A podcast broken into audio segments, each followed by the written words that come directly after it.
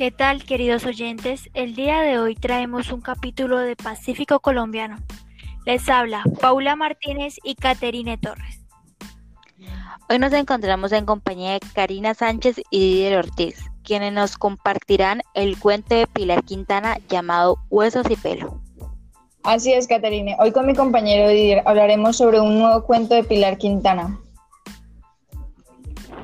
Bueno, cuéntenos un poco de Pilar Quintana.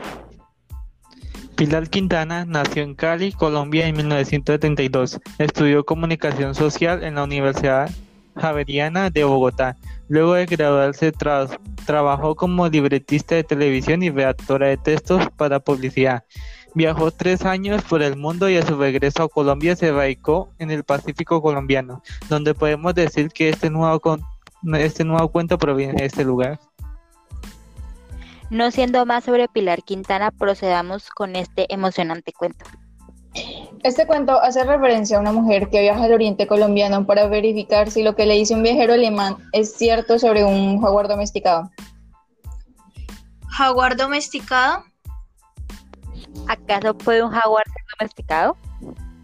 Claro, es un poco inusual, pero para esto la mujer viajaría a Juanchaco donde se encuentra el jaguar. Para la mujer, llegar a Huanchanco debe realizar varios viajes en lancha. Ella al encontrarse con el jaguar no se imaginó las condiciones en las que éste estaba debido a que el jaguar había atacado a un turista, por eso deciden encerrarlo. Es ahí donde el voluntario promete hacer una jaula con mejores condiciones para el jaguar. Ahí es cuando el voluntario dice que no se va a dejar crecer el pelo hasta que construya totalmente la jaula. ¿Logra aquel hombre cumplir lo prometido? Sí, por lo cual ella se debate si regresar a su vida normal o quedarse. ¿Y qué decide? Ella decide quedarse ya que el voluntario le hace una propuesta. ¿Qué propuesta? Él le propone arreglar la casa abandonada para vivir ellos dos.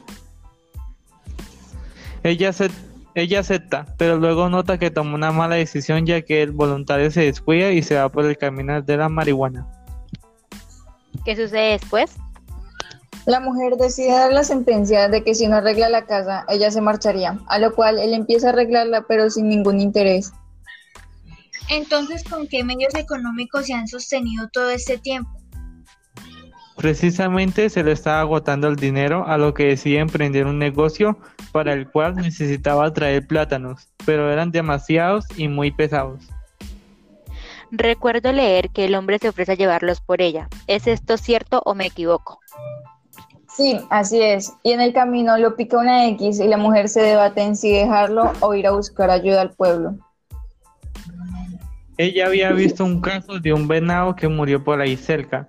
Los gallinazos y los gusanos se comieron el cuerpo y al cabo de tres días solo quedaban huesos y pelo. A continuación les haremos unas preguntas respecto al cuento. Para ustedes, ¿qué nos quiere comunicar la autora de este cuento? Ella nos quiere comunicar que toda acción tiene una consecuencia. Por ejemplo, el jaguar por atacar a un turista lo aislaron y en el caso del voluntario por fumar marihuana se alejó del mundo y ya no le encontraba sentido a la vida.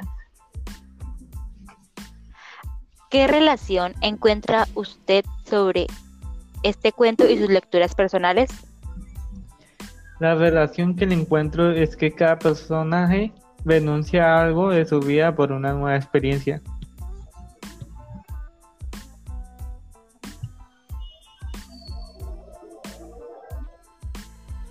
Para Didier, ¿qué opinión le deja el cuento?